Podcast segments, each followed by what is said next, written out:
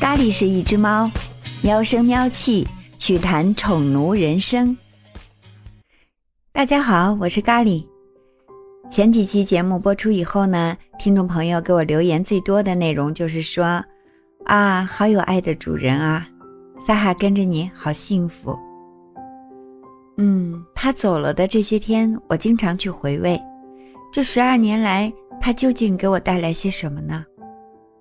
答案是，不仅仅是陪伴的温暖，我从他身上也学会了很多。同时，我特别遗憾地发现，其实我并不真正了解过他。我只知道他乖巧、懂事儿、忠诚、坚强、善解人意。那么这些特质究竟是从何而来的呢？我想，宠奴的你们，听众朋友们。你们是不是也没有认真的思考过这个问题啊？其实，狗狗与人类共居的历史已经上万年了，它们跟着人类跋涉千里，从一块大陆迁徙到另一块大陆，陪着我们打猎，帮我们赶牲口，保卫我们的领土。在人类一路走来的各个阶段，狗狗一直在我们身边，和我们一起适应环境。陪伴着我们从狩猎社会、农耕社会一路走入了工业化的现代生活。经过了这么多年，狗狗对人类习性的了解已经不亚于它们对自己的了解了。它们能看懂我们的姿势，能听懂我们音调里的细微差别。它们差不多就是读懂人类行为的专家。我家萨哈就是这样啊。如果我不开心，它也不会去玩玩具。只是默默地窝在我的脚边，如果我哭了，他会特别着急，小短腿千方百计要搭上我的膝盖，凑过来，他热乎乎的大舌头舔一舔我的脸，然后哼哼唧唧地窝在我的身边，赶都赶不走。全世界现在有数以亿计的狗狗，萨哈只是其中的一小只，我想他们都像萨哈一样。无论你是穷人还是有钱人，是住在城市还是住在乡下，他都能和你配合无间。他们能在任何地方和任何人共同生活。在《狗的天赋》这本书里，作者就推断说，在史前时代的狼开始演化成今天我们所熟悉的狗狗的过程中，不仅仅是我们驯化了狗，其实狗也驯化了我们。这些原始的狗狗很快就学会了，只要它们帮着人类打猎、放羊、保卫家园，它们就会获得回报，就是食物和栖身之地。这种互惠关系最终发展成了人和狗狗之间的这种特殊情谊。为了融入我们的世界，狗狗一直非常努力地学着去了解我们，这也就是我们眼中的聪明懂事儿和善解人意吧。然而我们却很少报以同样的尊重，就连我家撒哈，我都没有读懂他在离开之前的那几天为什么那么黏我。那几天我只是有点纳闷儿，我录书的时候房间那么热，他都不肯出去，非得窝在我的脚边，时不时用冰凉的小鼻子给我的脚降降温。要知道，我们家胖胖的大叔是最怕热的。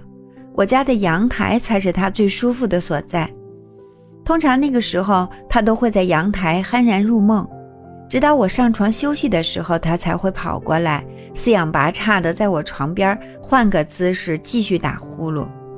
现在想想，我太迟钝了，竟然忘记了狗狗是可以预知自己死亡的。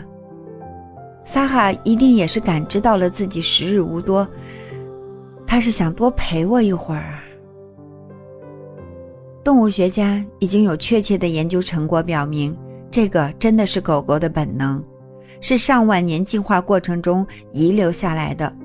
也就是以前的狼群为了躲避天敌，年老或者受伤濒死的狼会主动离开狼群，避免自己的尸体和气味引来天敌，拖累了狼群。所以，我们经常会听说一些年老的狗狗忽然离家出走了。萨哈是一只纯血统的柯基，它大约已经没有了离家出走的基因烙印，但是这份感知力，我相信它还是有的。所以，我现在的感受是，大哥不会再回来了，我的生命中也不会再有任何一只狗狗，我这个铲屎官永久卸任了。但是，我很想为当值的铲屎官们做些什么，我想就从更加了解他们开始，好吗？希望你们不要留下像我一样的遗憾。世界著名的狗狗专家加里博士说：“狗狗是天生的演员，由于喉头构造的关系，它们不可能像人类一样发出丰富的声音，它们大部分时间是安静的。它们的交谈方式，不管是跟同伴还是跟人类，大多都是通过肢体语言来进行的。说到狗狗的肢体语言，资深铲屎官一般都能解读出个大概，比如。”肚皮朝天，表示顺服和信任；上身伏地，翘起屁股，是在说“快来跟我一起玩吧”。忽然间停住不动，就表示它在恐惧。而如果狗狗背部和尾巴的毛发都竖起来，表明它真的是被惹毛了。这个时候千万不能轻举妄动，慢慢退后，离开那里才是最明智的。对于在城市里养犬的主人来说，遛狗时候往往会有点担心，不知道遇到别的狗狗在什么情况下一起玩耍，它们才是比较安全的，很担心自家爱犬和别的狗狗打架受伤。加里博士给出的建议是说，这个时候要先停住，别急着靠近，让狗狗通过肢体语言来告诉你它想不想认识对方。仔细看它的眼神。对方的狗狗是不是盯着你的狗狗看？这在狗狗的语言中是很不礼貌的。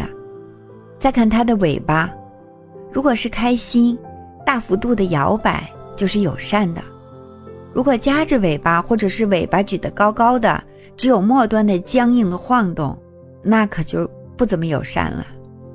然后再看它的肩膀，是不是僵硬、原地不动？以上这些情形，只要出现一个，就千万别靠过去。毕竟交朋友也得先确保安全，对吧？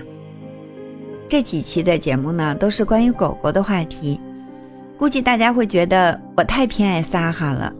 其实不是，咖喱对我来说一样重要。特别是大哥走了以后，往后余生只有我们相依相伴了，我还指着他好好陪着我呢。怎么可能慢待它呢？是吧？下期节目我们就来聊一聊有关猫主子的话题。咖喱是一只猫，咖喱也是我，在宠奴的路上，让我们互相陪伴。你有什么是想跟咖喱分享的吗？那就在评论区给我留言吧。咖喱的喵语每周二、四、六更新，感谢你的收听。如果喜欢的话，记得订阅、转发、五星好评哦！我们下期节目再见。